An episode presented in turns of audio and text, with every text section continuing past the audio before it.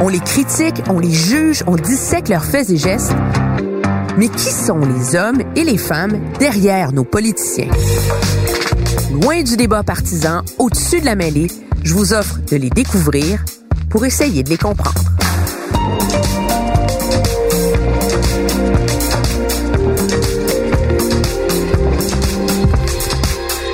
Emmanuel présente Véronique Yvon.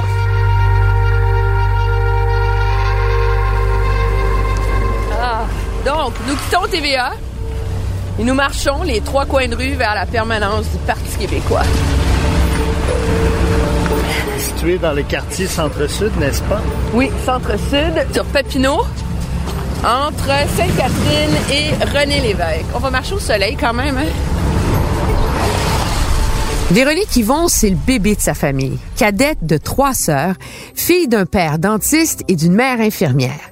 Elle est née à Joliette, a grandi à Québec. On peut la décrire comme une élève modèle.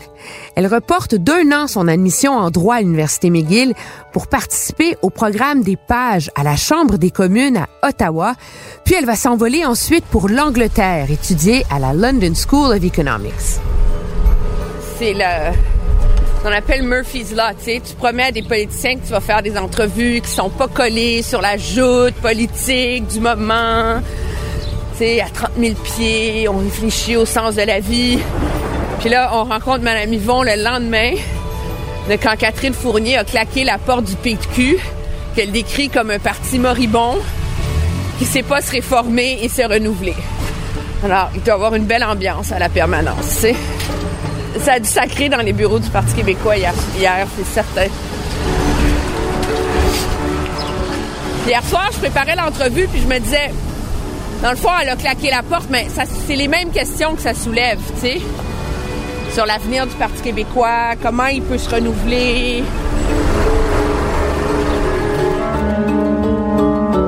C'est aux côtés des ministres du Parti québécois Serge Ménard et Linda Goupil qu'elle a fait ses premières armes en politique, mais ce n'est qu'en 2008 qu'elle fait son entrée à l'Assemblée nationale, un moment haut en émotion dans sa vie qu'elle vous racontera certainement. C'est euh, c'est vraiment euh, un grand jour euh, pour pour les personnes malades, pour les personnes qui sont en fin de vie. Rappelez-vous, c'est le débat sur l'aide médicale à mourir qui l'a fait connaître du grand public, alors qu'elle a piloté la commission spéciale Mourir dans la dignité, ce long exercice qui a duré de 2009 à 2012. Je voudrais maintenant m'adresser à nos amis et voisins du Canada.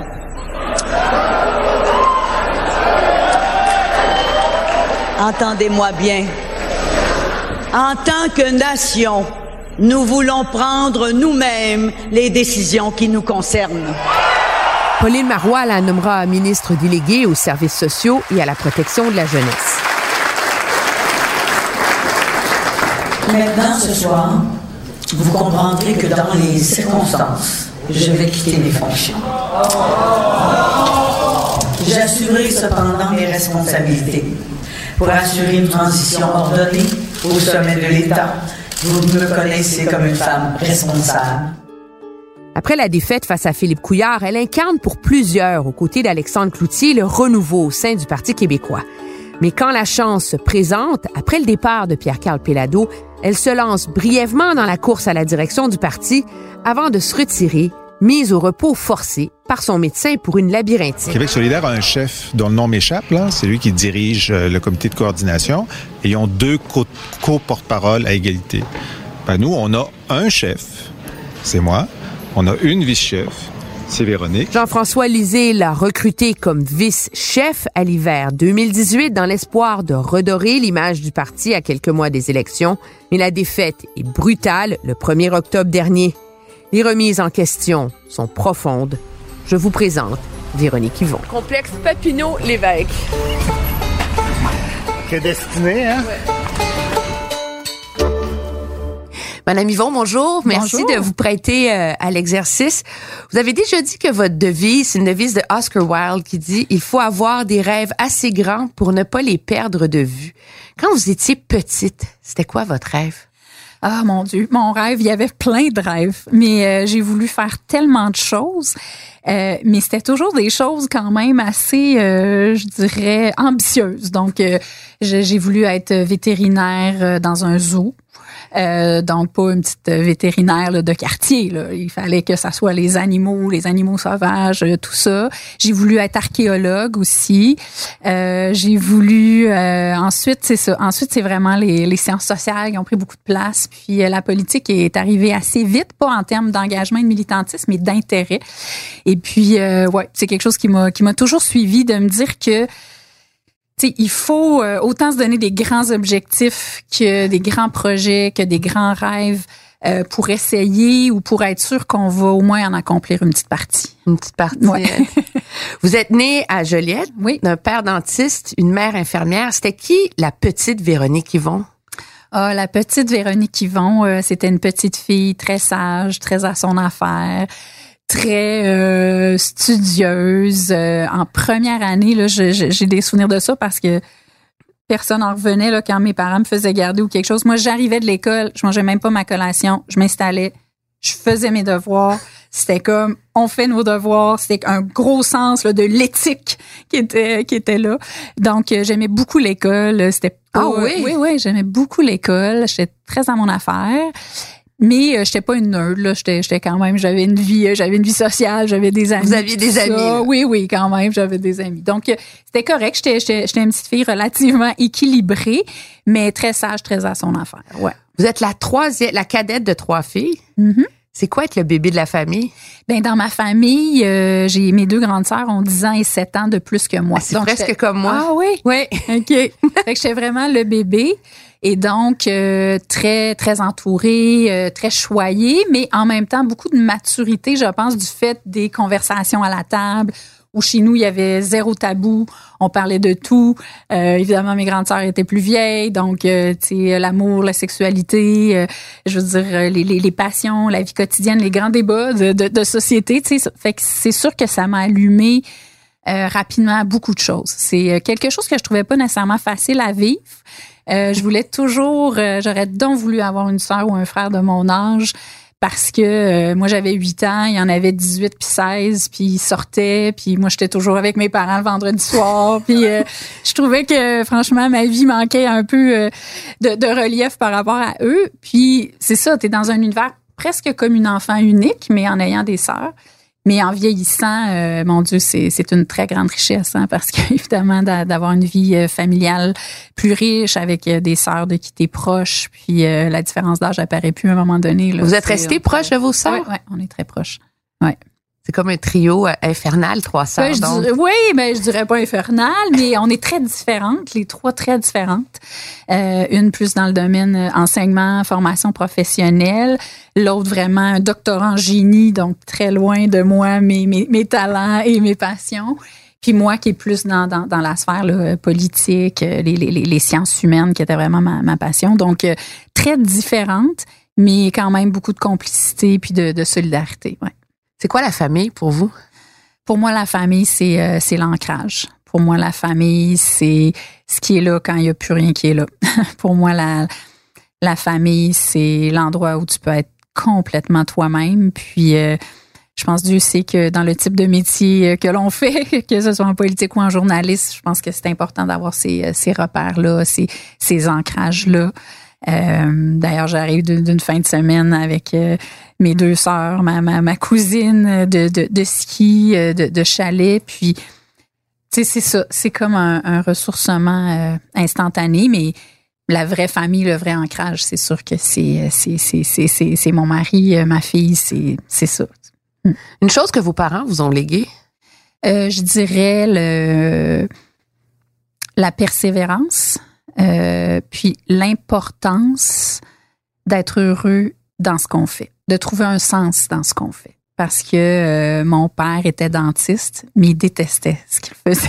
Ah oui? Oui, il trouvait que de travailler au quotidien avec des gens stressés qui sont malheureux d'être avec toi dans un espace super réduit qui est une bouche, que c'était très stressant. Et donc, c'était beaucoup plus quelqu'un euh, d'intellectuel qui, mon Dieu, pouvait jouer aux échecs jusqu'à 3 heures du matin, qui lisait, qui lisait, qui, tu sais, il a fait des concours, là, les tous pour un avec Gilles Goujon. Là, lui, ça le passionnait. Donc, c'était beaucoup plus un intellectuel, mais c'était le talentueux de sa famille. Et donc, à l'époque, il y avait une grande pression pour qu'il devienne médecin. Puis lui, médecin, avec l'idée d'aller faire des accouchements dans le milieu de la nuit, c'était quelque chose qui lui rentrait pas dans la tête. Il voulait un minimum de qualité de vie, il voulait une, vie de famille qui épanouissante. Donc, c'est dirigé pour être dentiste. Mais tu sais, c'était pas un bon, un bon match, mais très responsable comme il était, il a pas bifurqué. Après quelques années, euh, ma mère il a proposé, écoute, retourne aux études, puis on va s'arranger, puis tout ça. Puis il a comme toujours persévéré, mais en étant jamais parfaitement heureux dans ça. Donc, c'est sûr que c'est triste, mais en même temps, c'est quelque chose qui nous a légué. L'importance, tu sais, c'était pas chez nous euh, euh, l'importance des titres, des, c'était l'importance d'aller au bout de ce qui nous animait, puis euh, d'être heureux dans ce qu'on allait faire. Vous étiez donc bonne à l'école quand vous étiez petite. Vous êtes presque devenue une élève modèle, 19-20 ans, admise à McGill, à l'Université d'Ottawa en droit. Pourquoi vous avez décidé à cet âge-là de quitter le, Québec francophone? Là? Parce que si on va à McGill, si on va à Ottawa, c'est sortir du, microcosme euh, de la bourgeoisie canadienne-française. Totalement. C'était tout autre chose que Joliette et Québec, les deux villes où j'ai euh, où j'ai grandi, mais c'était précisément ce que je voulais. Donc, euh, je voulais ouvrir mes horizons, je voulais voir d'autres choses, d'autres réalités. Euh, Ottawa, euh, en fait, c'est parce que j'avais appliqué pour être page à la Chambre des communes. Et donc, euh, j'ai été page dans une année extraordinairement riche, qui est l'année 89-90. Donc, l'échec de Mitch, la création du Bloc québécois. Donc, moi, j'ai vécu ça en étant dans l'antichambre du Parlement comme jeune page qui prenait les messages au téléphone le jour où Lucien Bouchard a traversé la chambre. J'étais là dans l'antichambre. Racontez-nous. Ben écoutez, c'était incroyable. Je veux dire la fébrilité, les rumeurs qui couraient, ce qui allait arriver. Puis là, on était dans, il y avait eu le rapport Charret, il y avait la, la désaffection de, de Lucien Bouchard par rapport à ça, pour essayer de trouver une voie de passage par rapport à l'accord du lac Meach. C'est sûrement du chinois pour, il y a des, pour des gens qui nous écoutent. Mais c'était un moment charnière dans la réforme, évidemment, constitutionnelle canadienne. Et donc, du haut de mes 19 ans, euh, d'être là, de vivre ça. Euh, jeune souverainiste euh, avec 42 pages de partout au Canada, avec qui j'avais fait la pédagogie de la souveraineté pour qu'ils comprennent qu'on n'était pas des gens fermés sur nous, qui voulions éliminer tous les Canadiens anglais. c'est déjà, ça avait été une année très riche. Puis ça, c'était à la fin, c'était au printemps. donc, ça a été quelque chose de vraiment marquant, c'est certain, de vivre ça. Donc, c'est ça qui m'a amené en fait à, Ottawa c'est que j'ai été choisie pour être page. Euh, des, ça, des jeunes Canadiens de, de partout au Canada, des amitiés qui perdurent encore aujourd'hui et qui permettaient d'avoir un regard privilégié sur la vie politique, la vie parlementaire qui déjà m'intéressait beaucoup, tout en étudiant euh, une année. C'est quoi un page à la Chambre des communes? Un page à la Chambre des communes, en fait, c'est euh, des étudiants qui sont recrutés chaque année dans un programme euh, pour euh, assister les députés. Donc, on peut autant répondre au téléphone dans les antichambres, qui sont les deux les deux pièces qui entourent le, la chambre, donc la, la, la, la, chambre des communes. On peut aller porter des messages. On doit faire les gros cahiers le matin qui, qui a toutes les procédures du jour.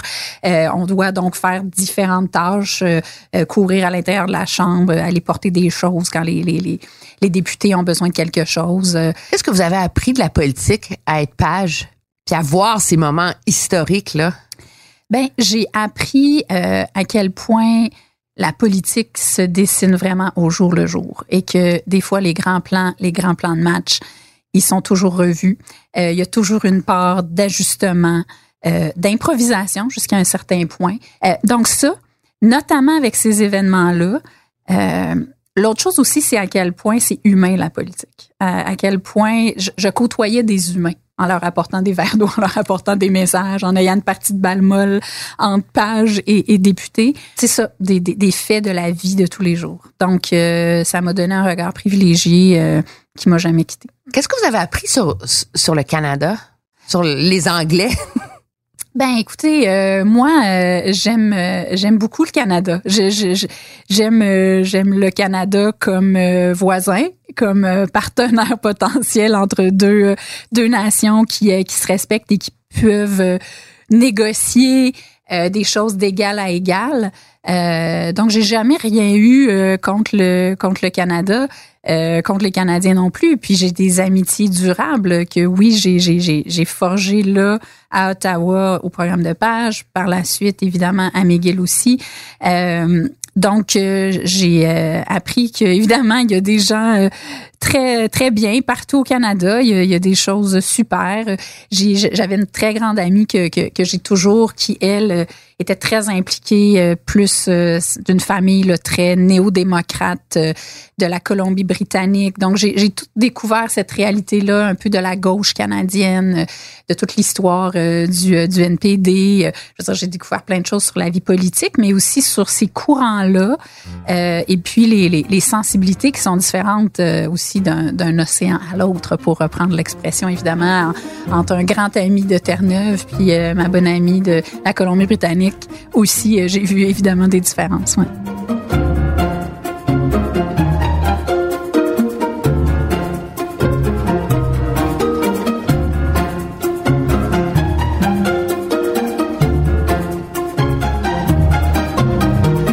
Après ça à la London School of Economics. Donc, il n'y a pas que Alexandre Cloutier qui est allé étudier en Angleterre. Il y a vous aussi.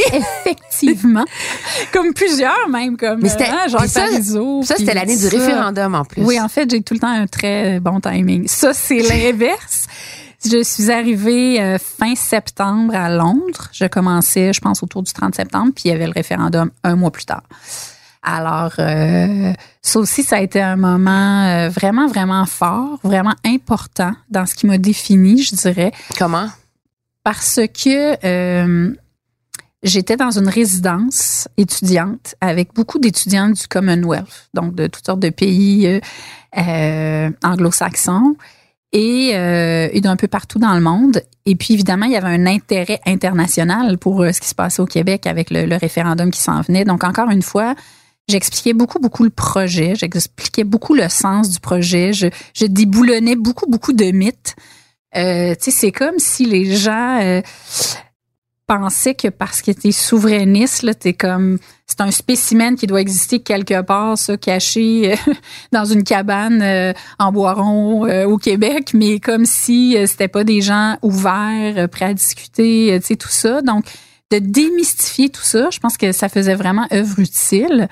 Euh, puis, ça a comme consacré chez moi quelque chose sur l'importance pour moi de, cette cause-là. Parce que euh, j'ai pris beaucoup de plaisir à, l'expliquer, à essayer de pas de bâtir des ponts, mais j'avais des, collègues canadiens aussi dans mon programme. Donc, juste de, l'expliquer avec beaucoup d'ouverture. Euh, puis évidemment, quand le moment du référendum est arrivé, euh, bon, les semaines avant, on s'attendait pas nécessairement à une victoire, puis plus ça avançait, puis plus c'était proche, puis plus on se disait waouh, ça va arriver. Là, je parlais à mes parents qui me disaient Véronique, je pense qu'on va l'avoir. On est en train de l'avoir, puis je suivais ça à distance, puis je me disais ça se peut pas que moi je vais manquer ça puis que quand mes enfants un jour vont me demander, toi maman, t'étais où quand le Québec est devenu indépendant Ah ben moi vois-tu, j'étais à Londres parce que j'étudiais à Londres. Alors euh, quelques jours, donc euh, cinq jours avant, je me suis dit ça n'a pas de bon sens, on va l'avoir. Donc, euh, du haut de mon zéro économie de vie qui me coûtait très, très cher à Londres déjà, j'ai décidé de, de me prendre un billet d'avion puis de m'en venir. Et je suis arrivée le vendredi à l'aéroport en plein Lovin. Donc, euh, c'était le Lovin avec tout le monde qui arrivait, qui convergeait vers Montréal par train, par avion. On va avoir, on va découvrir tout ça après. avec tout ce qui se cachait derrière. rassemblement à la place Exactement. du Canada. fait que je suis pas allée au grand rassemblement, mais moi, mon père est venu me chercher à l'aéroport ce jour-là avec toute une frénésie, avec du monde. Il y avait du monde, puis tu sais, de tout ça qui se vivait. Euh, et donc, euh, j'ai vécu euh, la fin de semaine et le jour du vote. Et moi, évidemment, j'avais déjà voté. J'avais voté à distance puis tout ça. Mais je voulais être là pour le moment. Donc, c'est sûr que ça a été une, une grande déception, une grande tristesse. Mais au moins, j'ai pu le vivre avec les Est-ce que c'est un traumatisme, vous pensez, dans la société québécoise? Cette défaite-là, de presque l'avoir eue, puis de l'avoir perdue, puis... Je pense que c'est quelque chose qui a marqué profondément. J'irais pas jusqu'à utiliser le mot euh, traumatisme. Je serais pas capable, moi, de dire est-ce que c'est un profond traumatisme, mais c'est quelque chose qui nous a, qui nous a marqué profondément, assurément. Euh, parce que je pense que vient avec ça, après beaucoup de questionnements, pourquoi euh, on l'a pas réussi cette fois-là, pourquoi il y a pas plus de gens? Parce qu'il y avait des conditions quand même qui sont difficiles à reproduire. Là, on était dans l'échec de Mitch, l'échec de Charlottetown. Il y avait un ressentiment au Québec face au Canada anglais. Il y avait un, un sentiment de rejet, un désir d'affirmation. Il y a plus ce contexte-là maintenant. Pourquoi vous pensez que c'est encore possible de la vendre, cette idée-là, sans ce contexte-là? Parce que je pense que le projet peut acquérir beaucoup en maturité. Et oui, on peut, on peut déplorer que, euh, mon Dieu, euh, il y a eu une latence depuis beaucoup d'années autour du projet. Mais moi, des fois, je pense que des reculs, ça peut être salutaire. Je, je, je pense que des fois, ça donne un espace de réflexion euh, aussi pour mieux redéfinir et mieux rebondir. Euh, et je pense que c'est possible. Euh, c'est un travail colossal et je suis la, je suis la dernière personne à, à, se mettre la tête dans le sable.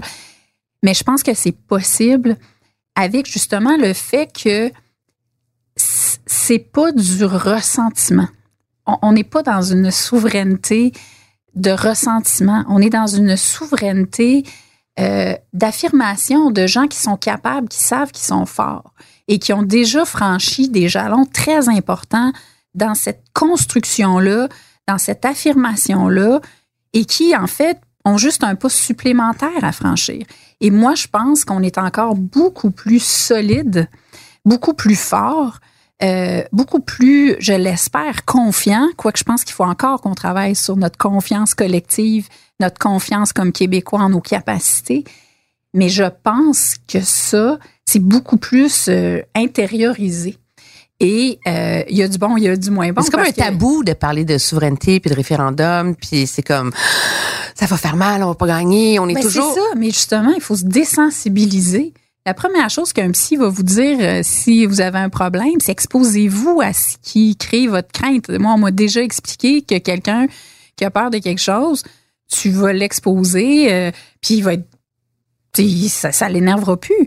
J'ai jamais compris pourquoi le mot référendum en lui-même, alors que c'est la chose, la voie la plus démocratique possible, c'est quoi? C'est d'aller faire une consultation auprès de ta population sur un enjeu important. Donc, pourquoi penser que c'est quelque chose qui peut être négatif quand tout ce que ça fait, c'est venir prendre le pouls d'une population pour pouvoir agir de la manière la plus démocratique possible, conformément à ce que la population va te dire. Mais ce qui est lié à ça, bien sûr, c'est le fait que ça a été des moments tellement forts parce qu'on les a vécus de cette manière-là et je le comprends parfaitement. Mais je pense qu'il faut euh, dédramatiser tout ça, normaliser tout ça. Puis la, la souveraineté, c'est un processus qui peut être tellement normal pour une nation normale de se dire oui à elle-même, de se dire on est capable, on a ce qu'il faut pour franchir le pas puis aller au bout de nous-mêmes, pas comme un projet ringard d'une autre génération, mais comme quelque chose qui, je dirais, voit des couches, des étages de raison se superposer. C'est rationnel ou émotif, la souveraineté? C'est les deux. Moi, je pense qu'il faut que ça soit, il faut que ça soit les deux. C'est le cœur et la tête qui doivent s'unir. C'est pas le cœur euh, avant tout, parce que la tête, le Québec s'en sort pas si mal au Canada. Là. Alors, plusieurs disent, bon, on est correct, dans le fond, on n'a pas besoin de prendre ce risque-là. Le, ce qui fait que les gens vont le prendre, le risque, c'est le cœur, non? C'est le cœur qui, euh, c'est le cœur qui fait battre, c'est le cœur qui fait avancer, c'est le cœur qui est au centre. Mais je pense qu'il faut pas sous-estimer non plus parce que tout le monde ne fonctionne pas de la même manière. Donc, il faut pas sous-estimer non plus euh, les arguments plus rationnels, la réalité plus rationnelle. Je veux dire, juste économiquement, euh, de faire nos choix. Euh, de, on est tout le temps dans les arguments de la péréquation, mais en même temps, tous les investissements, tous les choix politiques et économiques qui sont faits à des niveaux dans lesquels on n'a pas de prise et qui ont un impact majeur pour nous. Quand le Canada décide que c'est le pétrole puis que c'est l'industrie de l'automobile qu'on encourage, ça a un impact ici. C'est pas euh, une question, oh, on va recevoir un, un, petit chèque de péréquation pour essayer de mettre de l'argent dans nos programmes. C'est pas ça l'enjeu, c'est toute la structure de l'économie canadienne qui ne devrait pas être celle-là si on voulait pouvoir servir pleinement, euh, je dirais, les intérêts de l'économie québécoise. Donc, il y a des arguments comme ceux-là euh, qui, malheureusement, je, je, je trouve, euh, n'ont pas assez de résonance. Alors, moi, je pense que c'est d'abord pour des raisons de cœur. Je pense que le fondement du projet, c'est la nécessité, la légitimité pour une nation euh, pleine et entière comme la nation québécoise, seule nation euh, française en Amérique du Nord, d'avoir tous ces leviers pour s'épanouir, euh, son identité, sa culture, euh, je veux dire, euh, son, son, histoire, tout ça pour que ça puisse prendre toute la place, de pouvoir vivre tout simplement conformément à ce qu'on est, à nos valeurs. Avec la diversité qui doit être accueillie dans ça, mais en ayant un socle clair. Mais je pense que il y a tout un étage de raisons politiques et économiques, puis il y a ce que moi j'appelle le troisième étage. Tu sais, certains nous disent que la mondialisation, c'est un argument contre les souverainetés. Pour moi, c'est l'inverse plus tu as d'échanges internationaux, plus tu as de forums internationaux, plus tu as de décisions qui se prennent à ces niveaux-là, ben, il faut que tu sois au moins capable de venir mettre toi-même comme nation ta petite pierre. Donc, euh, que ce soit en matière d'environnement, de, de, de, lutte aux paradis fiscaux, de lutte aux inégalités, de solidarité internationale, tout ça, moi, que le Québec soit pas là, ça me dérange profondément. C'est quoi l'ouverture en politique? L'ouverture en politique, c'est écouter c'est écouter avant de décider tout euh, d'une autorité suprême, divine, comme si parce qu'on était élu, euh, il n'y avait plus jamais de place au doute, comme si parce qu'on est élu, on a toutes les réponses, on a la science infuse et nous allons vous dire voilà ce qui est bon. Moi, je pense que euh, l'ouverture, c'est d'être capable d'être au diapason de ta population en ayant des convictions, des idéaux très forts qui sont très clairement affichés, mais d'écouter ce que les gens ont à te dire par rapport à ça, par rapport à toi, ce que tu véhicules, ce qui est important, et euh, de laisser de la place euh, à cette expression-là, puis de laisser de la place aussi à ne pas être toujours ancré dans des certitudes en pensant que les bons leaders, c'est des gens qui savent toujours exactement tout ce qu'il faut faire à la minute près et qui se précipitent dans l'action. Moi, je pense que euh, des fois, il faut se donner le temps pour faire atterrir des choses euh, et que ça connaisse du succès, du succès durable, puis que ça puisse faire les transformations qu'on souhaite. C'est ça votre politique du consensus, c'est ça votre façon de faire la politique autrement. Oui. Mais il y a quelque chose d'un peu galvaudé là-dedans, je dirais, de, presque caricatural. Parce qu'on a même dit de hein, que de vous attaquer, c'est comme tirer sur un panda. Ouais, hein, c'est oui, c'est dans un profil. C'est un compliment ou c'est condescendant? Ben, en fait, je le prends comme, j'imagine, un panda en général. On aime ça, c'est sympathique, c'est. Euh, donc, je pense que c'était plutôt sympathique si je me souviens du contexte, dans le sens où je, je fais consensus puis euh, tout ça. Mais moi, je pense que le consensus, c'est une force dans le sens où c'est pas l'unanimité, c'est pas l'absence de prise de décision puis l'absence de leadership. Le consensus, c'est de dire, crime, il me semble que c'est mieux qu'on travaille à rallier du monde que à diviser en disant voici où je m'en vais et qui même me suivent et voilà. Puis si ça marche, ça marchera. Puis si ça marche pas, ça marche pas. On a vécu des réformes. On a vécu des, des gens qui ont un style beaucoup plus autoritaire en santé récemment. Puis à un moment donné, tu te dis, quand tu fais une réforme, ton but, c'est quoi? C'est que ça marche, c'est qu'il y ait de l'adhésion sociale, des principaux concernés, puis de la société pour pouvoir donner ce que tu souhaites. Si la manière dont tu t'y prends fait en sorte que tu fais exactement la réforme que tu voulais de A à Z, mais qu'il n'y a personne qui y adhère, puis que deux ans après, on jette ça aux poubelles parce que ça marche pas, est-ce que c'est ça la bonne voie? Donc, c'est pour ça que c'est pas le consensus à tout prix là. Je veux dire, la souveraineté en elle-même, c'est un projet politique qui est polarisant et je l'endosse et je, je, je l'embrasse complètement, mais avec une dose importante de place à l'ouverture, puis au dialogue, puis à écouter ce que les gens qui n'adhèrent pas ont à reprocher au mouvement. C'est pas en se parlant entre nous, puis en se convainquant entre nous qu'on va faire progresser ça. Donc ça, c'est un exemple, mais c'est pour Parce ça qu'on que- vous reproche comme politicienne en, en coulisses d'être d'être trop gentil, de pas avoir la mon mon réalisateur qu'on préparait l'entrevue disait mon Dieu n'importe quel homme avec son pedigree, ses études, son expérience, sa popularité, les gens vous aiment, vous avez serait déjà chef. Alors que vous il y a toujours un doute ah Véronique elle ira pas jusqu'au bout, es-tu assez tough? C'est justifié Non, je pense que c'est pas justifié alors? du tout. Ben, je pense que c'est dur de créer des nouveaux modèles en politique. Et moi, je crois profondément qu'on a soif de nouveaux modèles puis qu'il faut oser malgré toutes les difficultés.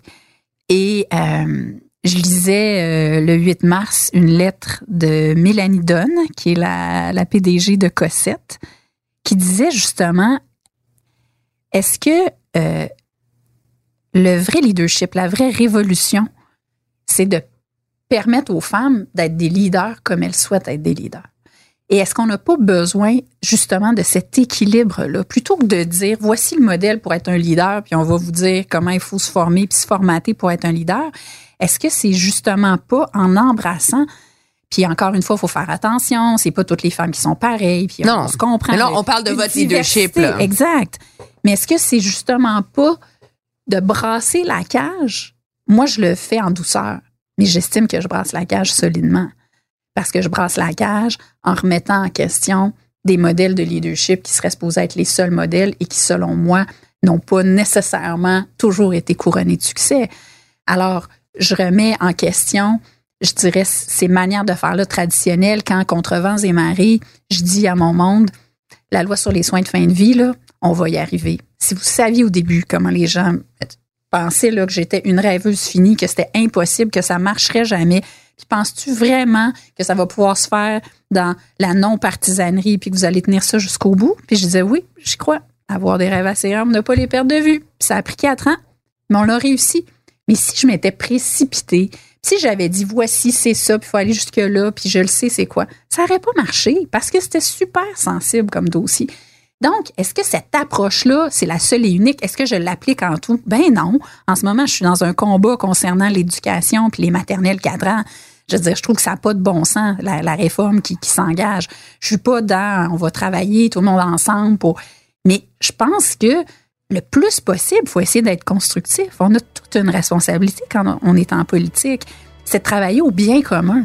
Donc, si on, on se ferme puis on se dit c'est moi qui le sais, c'est moi qui sais où on s'en va, puis de pas être dans l'ouverture du tout, jamais dans le doute, ben je pense pas qu'on sert le bien commun. Donc, je suis tout à fait consciente des défis que ça représente de présenter de- des nouveaux modèles. Mais moi, ça m'allume, ça m'anime. Euh, je suis pas venue en politique pour reproduire des modèles que je crois désuets.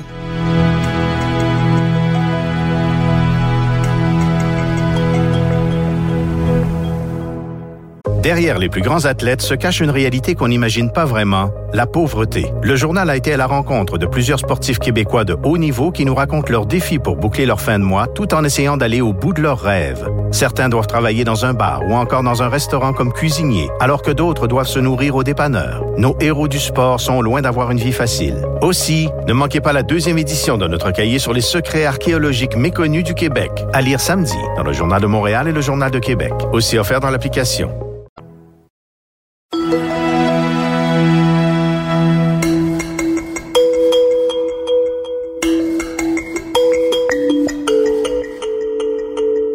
Qu'est-ce que vous avez appris de l'expérience d'être vice-chef avec M. Lisée, puis de la défaite, puis des des reproches de part et d'autre, là, tu sais, qui, qui a en général autour de cette défaite-là? Quelles leçons vous en tirez de cette expérience-là?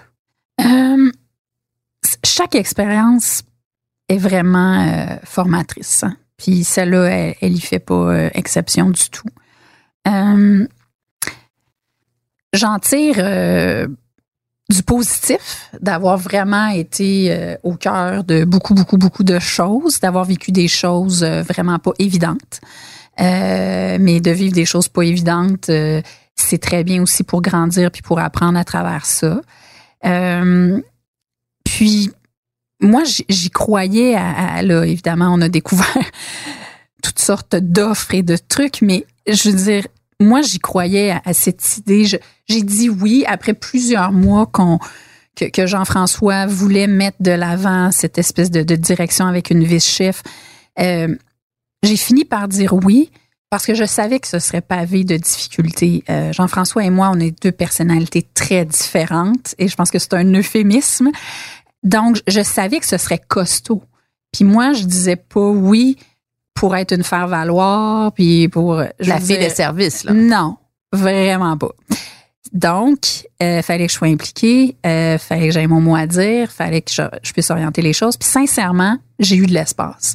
Puis je pense qu'il y a des choses qui se sont faites. Euh, le style de campagne, euh, au, début, très positif, ouvert. Euh, je veux dire qu'on voulait vraiment tranché avec une image plus austère, plus sérieuse.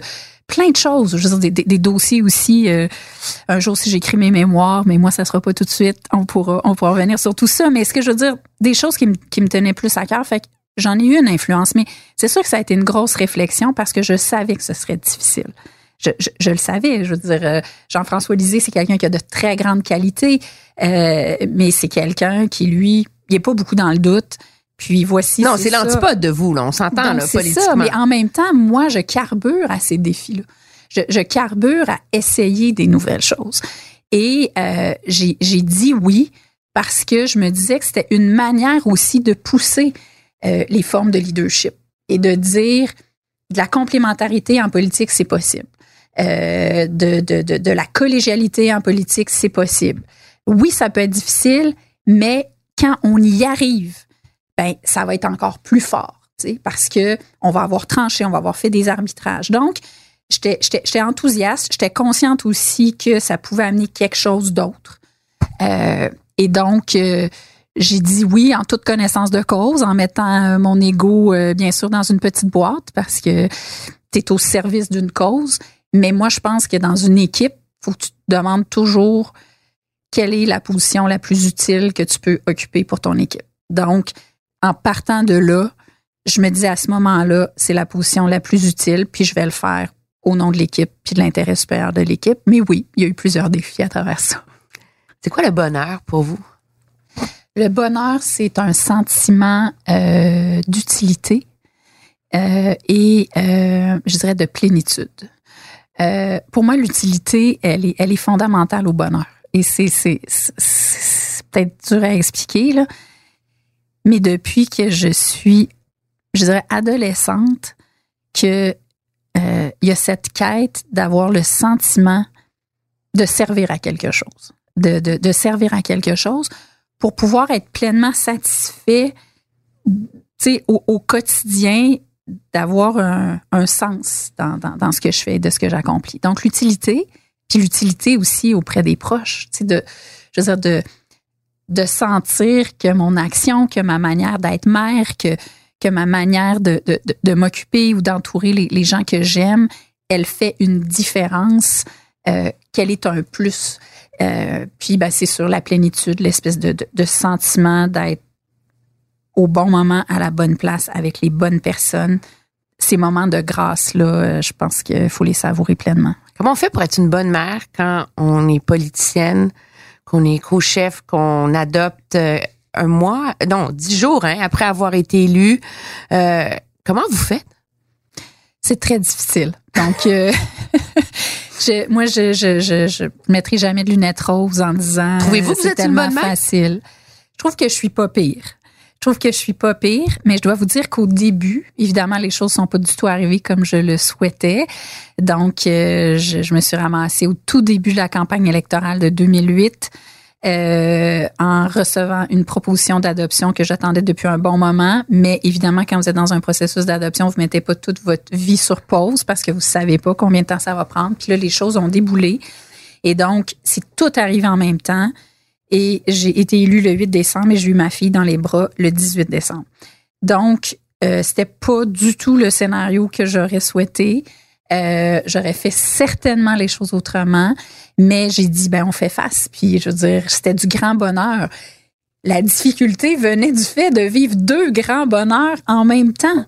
Et donc, un, grand bonheur humain de maternité euh, que je désirais plus que tout, et un grand bonheur, je dirais, professionnel et politique d'être élu député, qui est, qui, est pour moi encore quelque chose de tellement significatif et qui pour moi est, le rôle le plus important. Pas, pas, par rapport à mon rôle de mère, mais je veux dire, dans la société, c'est un rôle que je valorise énormément. Donc, cette espèce de conjonction de ces deux réalisations de manière concomitante a fait en sorte que il y a comme eu des deuils à travers ça parce que je ne pouvais pas être pleinement dans mon rôle de mère euh, et je ne pouvais pas être pleinement dans mon rôle de députée. Euh, donc, au début, il y, avait une grosse difficulté d'adaptation là-dedans. Euh, beaucoup de culpabilité parce que, et, je dirais de, de déception jusqu'à un certain point. C'est sûr que si j'avais eu un enfant 3-4 ans après avoir été élu, tu es installé, euh, tu as commencé à faire tes preuves. Donc, tu n'as pas tout à mettre en place. Mais là, moi, j'arrivais, donc je pouvais pas dire je prends 3-4 mois, puis il y a des gens qui vont partir mon bureau de circonscription. Puis là, il fallait que je sois là, que les gens disent on a voté pour quelqu'un, donc on veut l'avoir un minimum, on veut découvrir c'est qui. Puis, je, dois dire que dans tout ça, tu sais, j'ai pas senti une si grande ouverture à, à comme avoir de l'espace puis avoir du temps pour vivre ça. Non, j'ai pas j'ai, pas senti ça, tu sais. Est-ce que c'est parce que votre fille est adoptée Vous pensez? Il y a peut-être euh, il y a peut-être de ça hein, parce que les gens réalisent pas à quel point c'est la même chose et même plus parce que les défis sont encore plus grands. Donc, on pourrait en discuter pendant tout un podcast, mais, les, défis sont encore plus grands parce que l'attachement, il, il, doit se créer. Donc, euh, euh, euh, l'enfant a vécu toutes sortes de choses et donc il a besoin d'une présence très, très rassurante, très constante. Donc, moi, c'est sûr que c'est mon mari qui a, qui, qui a, joué ce rôle-là, qui a pris le congé de paternité. Il le fait de manière extraordinaire. Puis, euh, comme les femmes le font de manière extraordinaire, donc c'est pas un exploit non plus. C'est juste que dans notre famille, c'est mon mari qui, qui l'a fait. Puis il l'a très bien fait, puis il était heureux de le faire. Puis bon, j'essayais, là, c'est sûr, euh, surtout dans, les premiers mois, d'être un maximum là. Mais je veux dire, je faisais des allers-retours entre Québec puis Joliette. C'était l'hiver, il y avait des tempêtes. Tu sais, je veux dire, je, me souviens de ça, c'est tellement vif comme souvenir, tu sais, de, de savourer chaque moment avec ma fille, mais en même temps d'être en pleine installation politique, de découvrir tout cet univers-là, partir un bureau, engager des gens. Donc, euh, je souhaite pas ça je sais pas ce que je souhaite à quelqu'un. Je dirais, tu sais, prévois un peu tes affaires euh, différemment, mais en même temps, autant j'avais le sentiment d'être un vrai rat de laboratoire parce que c'est pas quelque chose qu'on voit souvent, euh, autant je pense que c'est important que des choses comme ça se fassent et qu'on montre que c'est possible. S'il y avait, parce que vous avez adopté au Vietnam en 2008, votre fille, vous avez eu un deuxième projet qui est tombé à l'eau en 2014. Si vous aviez une chose à expliquer sur l'adoption aux gens qui, pour qui c'est une, réalité étrangère, là, ça serait quoi? Ben, je dirais que c'est la plus belle chose au monde.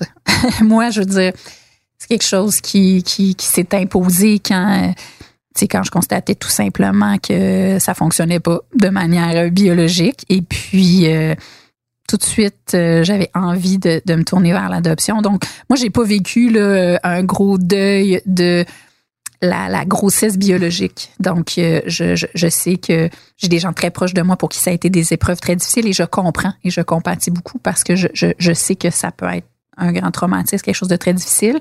Moi, euh, je sais pas si parce qu'il y avait beaucoup de gens autour de moi qui, qui avaient eu des problèmes et tout ça, mais c'était quelque chose qui, qui, a, qui a pas pris une tournure dramatique.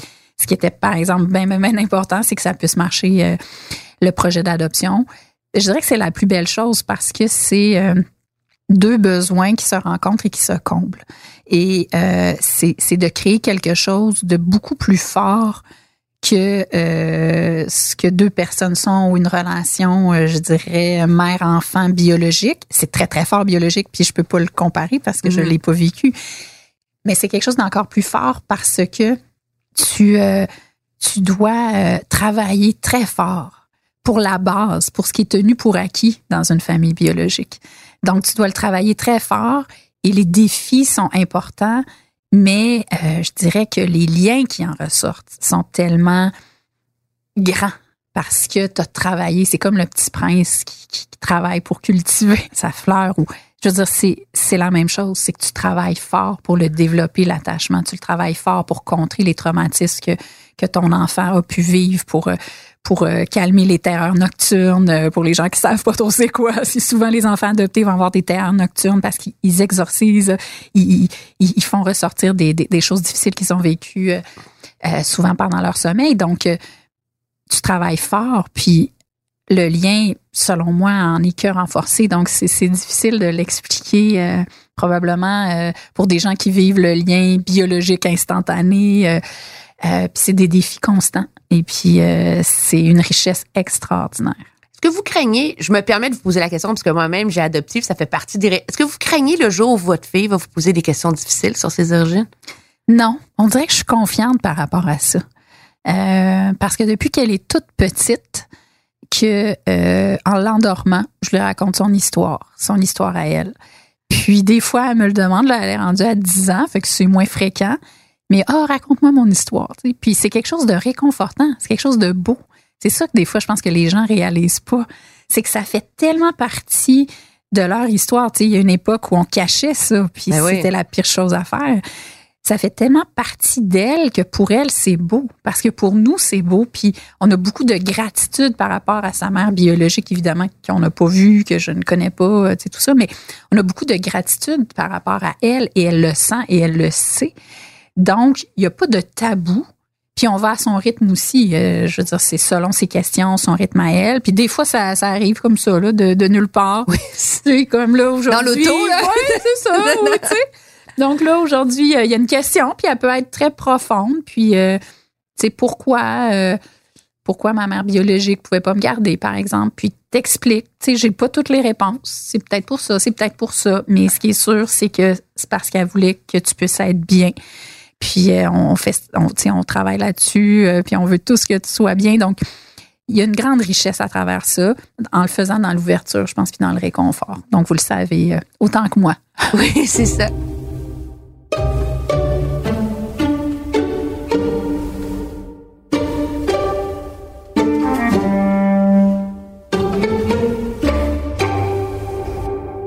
Avez-vous peur de la mort?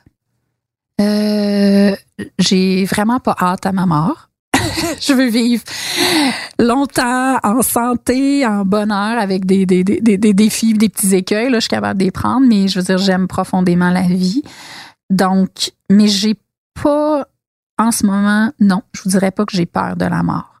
Euh, j'ai peur de ne pas être sereine face à, je dirais, les, les moments qui peuvent être difficiles avant, avant une, une, fin de vie puis une mort, parce que j'en ai, j'en ai vécu, j'ai accompagné des gens euh, avec tout le dossier des, des soins de fin de vie, j'ai, j'ai entendu des, des choses extraordinaires. Donc, j'espère vraiment que je vais être de ces personnes-là qui vivent bien leur fin de vie et euh, leur processus vers, vers la mort, que je vais être sereine euh, et en acceptation et dans l'ouverture par rapport à ça quand le moment viendra. C'est drôle parce que c'est sûr que par rapport à tout ce que j'ai fait, vécu, tout ça, c'est quand même des, des, processus ou des questionnements que, qui, euh, qui sont en moi.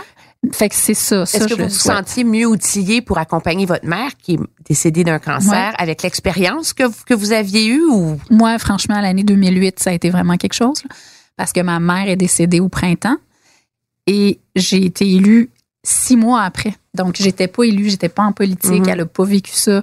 Elle a vécu une campagne Ah oh oui, électorale okay. parce que j'en avais vécu une avant, dans Jean Talon, à Québec, contre Philippe Couillard. Mais c'est toujours que c'est Philippe Couillard qui s'est présenté contre moi parce que il est arrivé à la dernière minute, puis moi, ça faisait des mois que, que j'étais là, puis il l'avait envoyé de euh, son comté à Montréal. Ils l'ont parachuté à Québec. Fin de la parenthèse. Mais tout ça pour dire que, donc c'est ça, ma mère a été très malade. Ça a été un, un cancer fulgurant. Puis elle est, euh, elle est décédée au printemps. Et moi, j'ai été élue le 8 décembre et j'ai eu ma fille le 18 décembre. Donc, ça, c'est sûr que c'était, c'était une très, très grosse année. Alors, je, je, je n'avais pas vu. Vous n'aviez pas ce bagage, c'est ça, c'est avant. Est-ce que ça a informé euh, votre démarche? Ah, totalement. Oui, oui, oui. Comment? C'est sûr. Ben parce que je l'ai vu de l'intérieur. Euh, c'est quoi la fin de vie? Euh, J'ai vu c'est quoi les soins palliatifs. J'ai vu aussi c'est quoi souffrir avec plus aucun sens à la souffrance. Tu vas te battre puis tu vas trouver un sens à cette douleur-là tant qu'il y a une possibilité d'améliorer les choses. Mais quand il y en a plus, puis que tu en as pour peut-être quelques jours ou quelques semaines, la perte de sens existentiel, euh, et beaucoup de gens sont venus nous dire ça, mais elle est aussi profonde que la souffrance physique euh, parce que euh, voir ta déchéance, avoir le sentiment que tu contrôles plus rien, avoir le sentiment que tu es dans un état d'attente de la mort et que tu dois souffrir à travers ça. et même la Cour suprême l'a reconnu que cette souffrance-là, elle est aussi pertinente que la souffrance physique. Et ça, je pense qu'il faut le, il, faut le, faire comprendre et le vulgariser encore plus. Puis c'est pour ça que moi, dans, le débat, c'était toujours clair que la souffrance psychique était aussi importante que, la souffrance physique. On parle beaucoup, c'est sûr qu'il y a eu le cas de Michel Cadotte avec son époux. Ça a relancé la réflexion sur les gens qui souffrent de démence, l'Alzheimer. Est-ce que notre société est prête à avoir un débat sur un consentement préalable? Donc, que quelqu'un qui a un diagnostic d'Alzheimer, par exemple, pendant qu'il a toute sa tête, puisse dire, moi, quand je reconnaîtrai plus mon épouse ou mon époux, là, je veux qu'on me donne l'aide médicale à mourir. Est-ce que, êtes-vous à l'aise avec ça? Je suis très à l'aise de ce qu'on fasse le débat. Très à l'aise. Parce que, que votre idée faite serait être pour ou contre? C'est très complexe. C'est vraiment complexe. Puis je pense que la volonté des gens. Moi, je dois vous dire que pour faire énormément de conférences sur le sujet, c'est le sujet qui revient le plus. C'est les questions qui reviennent le plus parce que je pense que évidemment de plus en plus de gens ont accompagné ou accompagnent quelqu'un qui vit la maladie d'Alzheimer ou une forme de, démence, euh, voient à, quel point c'est quelque chose de difficile. Euh, et se projettent là-dedans et disent mon Dieu, moi je voudrais jamais vivre ça, donc je voudrais avoir la possibilité d'un consentement préalable. Alors moi, je partage cette, euh, je dirais, ce constat-là qu'au minimum, le débat doit se faire parce que je pense que quand on vit quelque chose collectivement, qu'il y a autant de résonance, je pense que c'est important de pouvoir euh, y donner suite. Mais c'est compliqué, vous le dites vous-même. Les gens pensent que c'est simple. C'est ça, c'est qu'en fait, l'abstraction que les gens font, c'est de dire, je vais demander à l'avance et quand je serai rendu à tel stade, là, je veux qu'on puisse euh, me donner l'aide à mourir. Mais là, les questions qui viennent avec ça, c'est est-ce que les critères qui sont dans la loi, la souffrance persistante, au moment où vous vous dites, moi, là, quand je reconnaîtrai plus personne ou que je serai plus capable de m'alimenter par moi-même, je voudrais qu'on me donne l'aide médicale à mourir. OK. Mais peut-être que vous souffrirez pas du tout, là. Là, c'est évidemment, c'est vous de votre regard de vous, avec vos valeurs à vous. Puis moi, je respecte ça, là, parce que je suis pas mhm. de celle qui dit euh, Mais là, tu peux pas avant avoir dit quelque chose, tu ne sais pas comment tu vas être. Ouais, mais tu avais toute ta tête, puis tu as dit Je veux pas vivre ça. Mhm. Ça, je respecte ça parfaitement. Mais c'est l'aspect de la souffrance. Est-ce qu'on le garde, le critère de la souffrance? Si on le garde, comment on évalue ça? Parce que ça se peut que tu ne sois pas souffrant du tout. Ça se peut que tu sois dans une relative paix et même sérénité et de pas être tout crispé et de, de, de, d'être relativement, je dirais, bien, même si tu reconnais plus tes proches ou même si tu as de la difficulté à t'alimenter. Donc, il y a tout un questionnement, je dirais, par rapport à ça. Et je pense que souvent, on l'occulte dans le sens qu'on se dit, non, moi, c'est quand je vais être à ce stade-là, je veux qu'on m'aide à mourir. OK. Mais là, c'est autre chose. Ça veut dire que la souffrance ne fait plus partie de l'équation. Si on décide qu'elle fait encore partie de l'équation, comment on l'évalue? Donc oui, il y a des spécialistes en gériatrie et tout ça, mais c'est complexe. Qui a le fardeau d'évaluer la souffrance de quelqu'un qui Il y a la même pédagogie à faire finalement sur cet élément-là qu'il y avait à faire au début sur l'aide médicale à mourir. Oui, ben, je pense que le plus grand pas a été franchi. Et euh, des fois, quand les gens me demandent Ah, mais pourquoi vous n'aviez pas mis ça dans la loi, le consentement préalable, tout ça, ben, c'est parce que on n'aurait probablement pas franchi ce premier grand pas parce qu'on était loin d'un consensus là-dessus. Très, très loin. Et puis déjà, il faut se rappeler que la moitié des gens qui ont été dans le Conseil des ministres du gouvernement libéral ont voté contre la loi. Donc, il y avait un très grand consensus, euh, mais il y avait des poches de résistance quand même.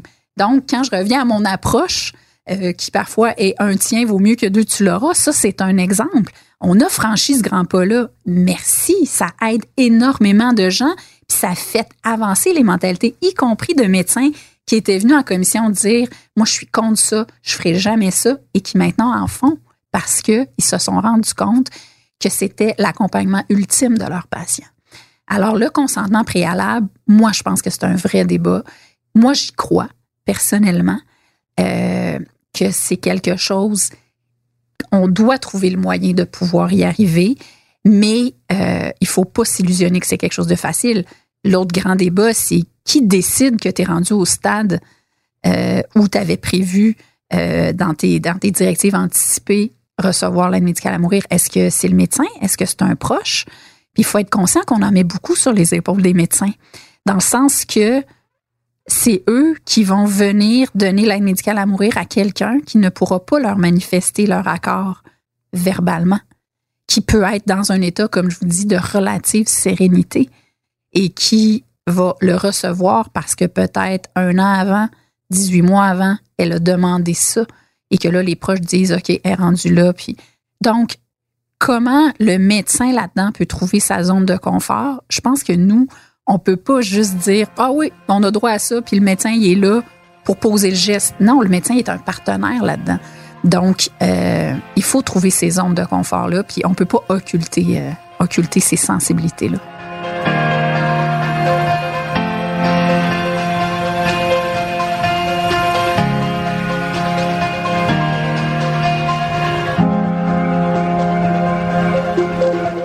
qui va jouer dans votre décision de vous lancer ou non à la course du Parti québécois quand elle va avoir lieu? Ben, écoutez, je vais vous, euh, je vais vous dire euh, deux choses. Euh, la première, c'est que je suis convaincue, comme je dis depuis le 2 octobre, qu'il faut être, se donner un temps pour être sur le quoi et le comment avant le qui. J'y crois profondément. pas de l'indécision. C'est pas de l'indécision. J'y crois profondément parce que je pense qu'une des erreurs, puisqu'on est dans tous ces, ces états d'âme-là ces temps-ci, euh, une des erreurs euh, du Parti québécois, notamment dans les dernières années, c'est euh, de s'être précipité dans des courses à la chefferie en envoyant le signal, en fait, que c'est le chef qui allait venir tout définir et que c'est le chef qui allait venir donner l'ordre de marche, qui allait donner l'orientation. Et moi, je crois dans une politique avec du leadership. C'est fondamental, mais je crois dans l'importance de la politique du bas vers le haut aussi. Et je pense qu'il faut que ça se rencontre.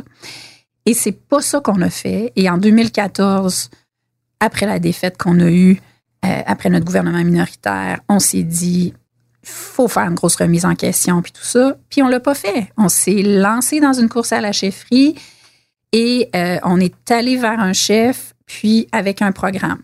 Là, il y a eu un départ du chef. Là, on s'est relancé dans une course à la chefferie. Là, il y avait moins de temps, on n'avait pas trop le choix. Là, qui est venu avec un autre programme où là, c'était, c'était très différent de l'autre. Et là, c'est pour ça aussi que les gens, à un moment donné, ils ont de la difficulté à suivre parce qu'on ne s'est pas défini. On sait comme On sait plus c'est quoi le PQ. C'est que c'est les chefs qui ont défini avec des programmes. Oui, le cœur reste. Oui, l'objectif, c'est la souveraineté, mais les moyens étaient différents, l'axe gauche-droite, bon, tout ça. Alors, à un moment donné, je pense que ça, ça n'a pas été heureux. L'autre chose aussi, c'est que quand c'est la chefferie qui prend toute la place, il y a des phénomènes assez incroyables qui se passent.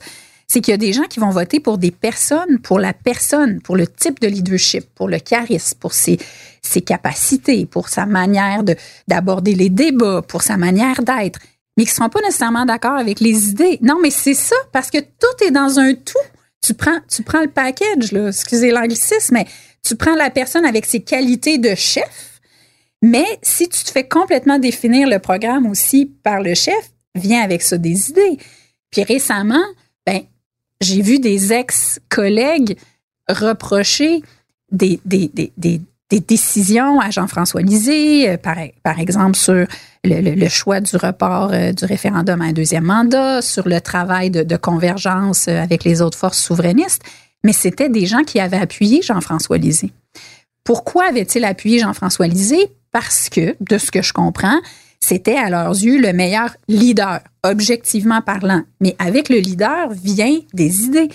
c'est quelque chose, moi, qui me fascine toujours. Je pense qu'il faut trouver un équilibre le leader apporte des idées, Mais le groupe doit se définir aussi parce que sinon, on arrive des fois avec des incohérences comme celle-là. Donc, première réponse, j'y crois. Et là, on amorce un travail en profondeur. Il va se faire cette fois-ci? J'ai bon espoir que oui. J'ai bon espoir qu'on se contentera pas d'une petite couche de peinture comme on l'a fait les autres fois, puis qu'on va décaper en profondeur. C'est mon espoir.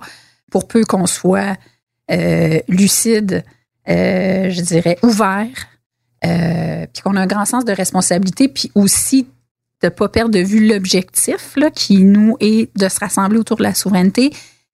Je pense qu'il y a cette fenêtre d'espoir là, puis on doit on doit vraiment s'y investir.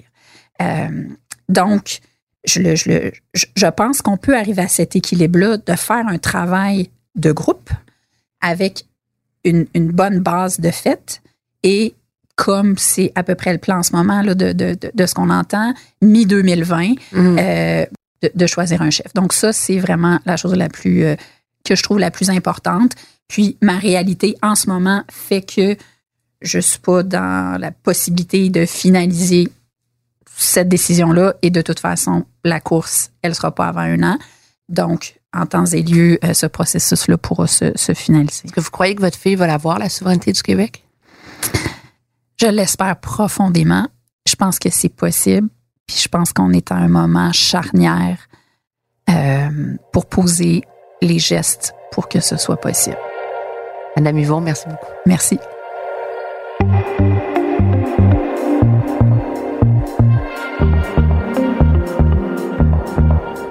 Si vous aimez mon balado, aidez-nous en le partageant sur vos réseaux sociaux. Si vous l'écoutez sur une autre plateforme que Cube Radio, n'hésitez pas à donner votre avis, laisser un commentaire. Oui, oui, cinq étoiles, c'est bon. C'est très utile pour faire découvrir la série. Merci d'être à l'écoute. Vous pouvez bien sûr me suivre sur une foule d'autres plateformes, Twitter, Facebook.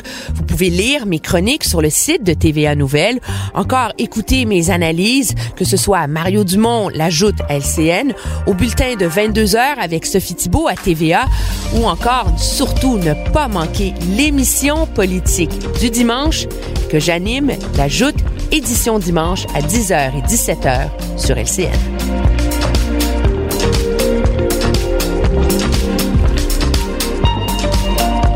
La recherche et l'animation, moi-même, Emmanuel Latraverse. Au montage, Anne-Sophie Carpentier. À la réalisation, Bastien Gagnon La France. Et c'est une production Cube Radio.